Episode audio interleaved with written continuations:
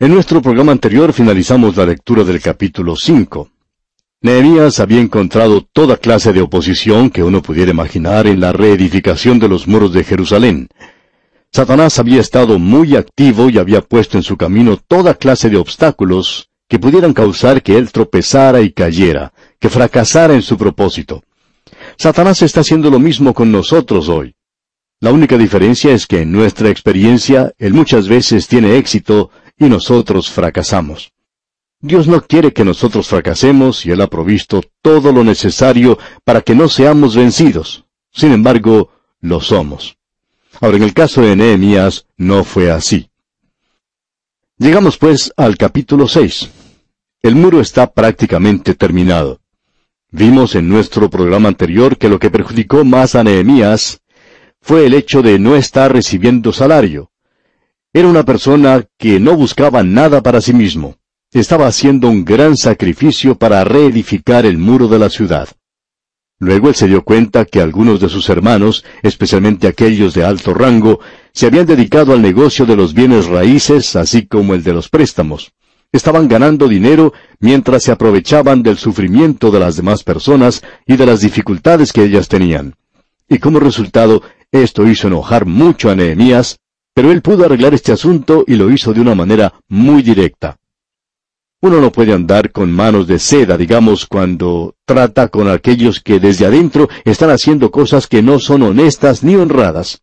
Hay aquellos en nuestras iglesias, amigo oyente, que están actuando así y debemos reconocerlo.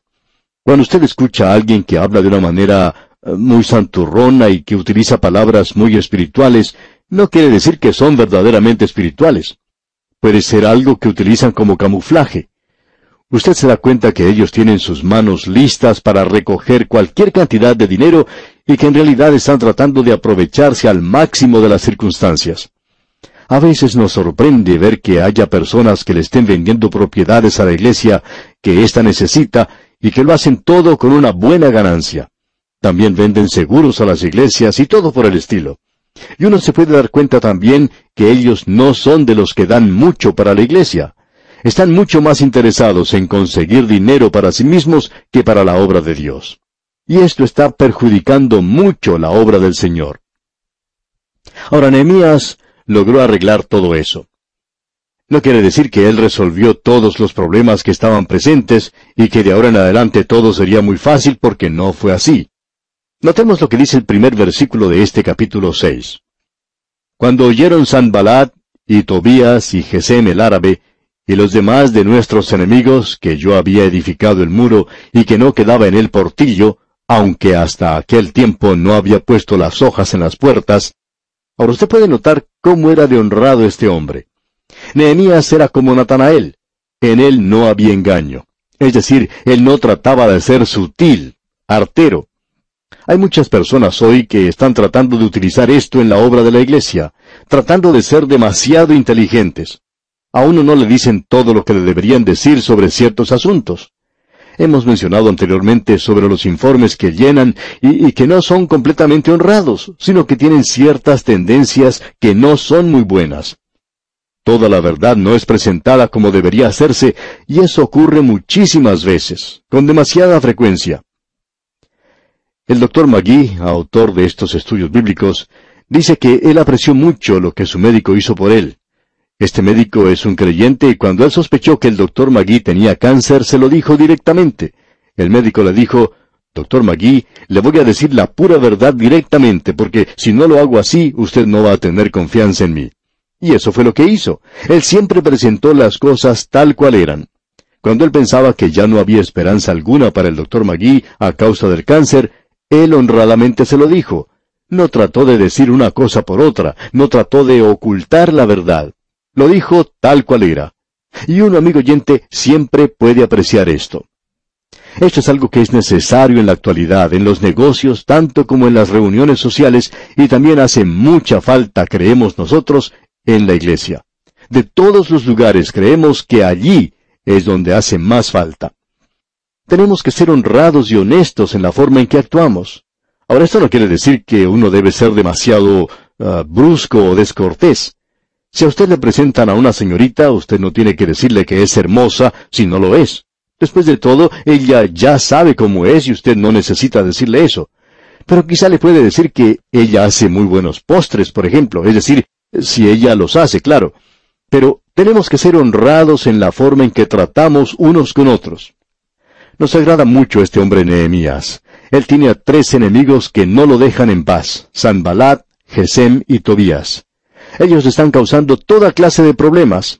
Habían oído que él había finalizado la obra de los muros de la ciudad, aunque podemos leer en el primer versículo, en esta parte entre paréntesis, dice, aunque hasta aquel tiempo no había puesto las hojas en las puertas. Él dice honradamente, ellos estaban bajo la impresión que la obra ya había finalizado, pero no era así. Habían recibido un rumor falso. Era algo que había sido exagerado un poco. La honradez de Nehemías es algo tremendo. Él prácticamente podía ver como si fuera a través de las personas. Él era una persona muy honrada y transparente, pudiéramos decir, y dice las cosas tal cual son. Luego podemos leer al comienzo del versículo 2, Sanballat y Gesem enviaron a decirme, nos dice Nehemías, podemos ver que la oposición no había fracasado. Es siempre igual. Si uno no puede luchar contra ellos, entonces se une. Así es que ellos dijeron en la segunda parte del versículo 2, Ven y reunámonos en alguna de las aldeas en el campo de Ono. Mas ellos habían pensado hacerme mal. El lugar que ellos habían sugerido para la reunión es un lugar interesante. Era el campo de Ono. Oh no, ¿y sabe usted lo que dijo Nehemías? Oh no, ustedes quieren reunirse en Ono, pues yo no. No voy a reunirme con ustedes. Ellos habían pensado hacerme mal, dice. Esa era la idea. Dijeron, vamos a reunirnos para conversar sobre las diferencias que tenemos, a ver si las podemos subsanar. El pensamiento de ellos era que si él iba allá, le podían hacer algún mal, quizá hasta darle muerte. Ahora, ¿qué fue lo que él hizo? Entonces Nehemías en la primera parte del versículo 3 dice, y les envié mensajeros diciendo, yo hago una gran obra. No era necesario mencionar detalles a esa gente, y no puedo ir, completa Nehemías. No había necesidad de decirles exactamente lo que estaba haciendo, simplemente no puedo ir. Estoy haciendo una buena obra. Y ahora en la segunda parte de este versículo 3, Nehemías dice, porque cesaría la obra dejándola yo para ir a vosotros. Este hombre Nehemías es fantástico, ¿no le parece? Creemos que usted ya se ha dado cuenta que él tiene unas características maravillosas. Él había tenido éxito hasta ahora. Por tanto, Sanbalat, Tobías y Gesem tratan de llegar a un acuerdo. Nehemías, hablando francamente, nos dice que él aún no había terminado su trabajo. Lo que ellos querían hacer es que él saliera a un lugar neutral y el propósito de ellos era el de hacerle algún daño. Y amigo oyente, hay aquellos hoy que quieren que la iglesia entre en un terreno de componendas haciendo acuerdos y concesiones. Ellos piensan que quizá uno es demasiado dogmático si no se reúne con esta gente. Y en realidad, amigo oyente, uno solo debería unirse con aquellos que se reúnen alrededor de la persona de Cristo. Amigo oyente, yo me voy a reunir con cualquier persona alrededor de la persona de Cristo si ellos se reúnen así. Pero no me voy a reunir con el enemigo. No creemos que podamos ganar a nuestros enemigos reuniéndonos de esa manera. Eso es lo que yo creo. Ahora, cuando nos reunamos en la presencia de Cristo, ellos van a estar allí también y van a tener que estar de acuerdo con nosotros en ese día, y vamos a estar perfectamente de acuerdo. Por supuesto, ellos van a ser cambiados. ¿Y sabe algo más? Yo también tendré que ser cambiado un poco. Y espero que todos seremos cambiados o haremos cambios en algunas cosas que son relativas en la actualidad. Pero no podemos y no debemos reunirnos con el enemigo. Pero si ellos creen en la palabra de Dios, si ellos creen en la deidad de Cristo, si ellos creen que Cristo murió verdaderamente por nuestros pecados y que se levantó de los muertos, entonces podemos reunirnos con esas personas y no interesa cuál nombre lleven, no hay ninguna diferencia. Algunos tienen nombres diferentes, pero ellos creen como nosotros creemos en estas cosas y uno puede reunirse con ellos. Prosigamos adelante ahora con el libro de Nehemías. Lo que Nehemías dijo es que él estaba haciendo una buena obra, un buen trabajo, y que no tenía tiempo para perder para ir a conversar con ellos. El pueblo de Dios no tiene por qué entrar en acuerdos o componendas en la actualidad. Este hombre Nehemías toma una actitud intransigente con ellos. Y leemos aquí en el versículo 4 de este capítulo 6 de Nehemías, y enviaron a mí con el mismo asunto hasta cuatro veces, y yo les respondí de la misma manera. Esta gente era bastante insistente. Esta clase de personas siempre lo hace así. ¿Quiere usted saber si ellos querían ser amigos y llegar a alguna clase de acuerdo? Notemos lo que dice aquí el versículo 5. Entonces Sanbalat envió a mí su criado para decir lo mismo por quinta vez, con una carta abierta en su mano. Quizá la forma de la escritura parecía algo cortés, pero había una trampa en ella. Era como un anzuelo con una carnada. Era una carta terrible en la que contenía una amenaza. En la primera parte del versículo 6 leemos, en la cual estaba escrito, Se ha oído entre las naciones, y Gasmu lo dice, que tú y los judíos pensáis rebelaros. Este hombre Gasmu parece que siempre está con nosotros. Es el peor de ellos en lo que a chisme se refiere. Se lo menciona también como Gesem. He descubierto que a veces la persona capaz de llevar los peores chismes es un hombre y no una mujer. Y aquí tenemos lo que dijo Gasmu. Leamos la última parte del versículo 6. Y que por eso edificas tú el muro con la mira, según estas palabras, de ser tú su rey. Qué cosa más terrible la de circular rumores de esta manera sobre este hombre.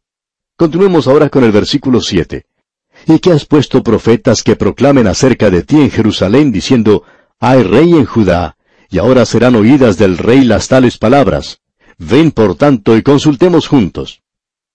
Como usted puede apreciar, amigo oyente, él está amenazando a Nehemías. Él dice, este es el informe que nosotros hemos oído. Queremos saber si es verdad o si es mentira porque nosotros ya estamos listos para pasarle esta información al rey. Amigo oyente, ellos deberían esperar hasta que estos chismes se convirtieran en realidad, que por supuesto nunca llegaría a suceder antes de informar al rey. ¿Por qué no determinar primero si estas cosas eran reales, si eran ciertas, si eran verdaderas o no, antes de pasarle los chismes al rey? Esta gente, pues, no es muy amigable que digamos. Ahora el versículo 8 dice, Entonces envié yo a decirle, No hay tal cosa como dices, sino que de tu corazón tú lo inventas. En realidad, tú no has escuchado nada, todo lo estás inventando, es lo que dice Nehemías. Es una forma muy cortés la que usa Nehemías para llamarlo mentiroso. Él dice en realidad que son unos mentirosos, y prosigue aquí en el versículo nueve, porque todos ellos nos amedrentaban diciendo, se debilitarán las manos de ellos en la obra y no será terminada. Ahora pues, oh Dios, fortalece tú mis manos. Nehemías va al Señor en oración y le dice lo que le están haciendo para debilitarlo y para estorbar la obra del Señor. Él le pide al Señor que le dé fuerzas, que fortalezca sus manos. Y luego dicen los versículos 10 y 11, Vine luego a casa de Semaías, hijo de Delaía, hijo de Meetabel, porque él estaba encerrado, el cual me dijo, Reunámonos en la casa de Dios dentro del templo y cerremos las puertas del templo, porque vienen para matarte. Sí, esta noche vendrán a matarte. Entonces dije, ¿un hombre como yo ha de huir? ¿Y quién que fuera como yo entraría al templo para salvarse la vida? No entraré.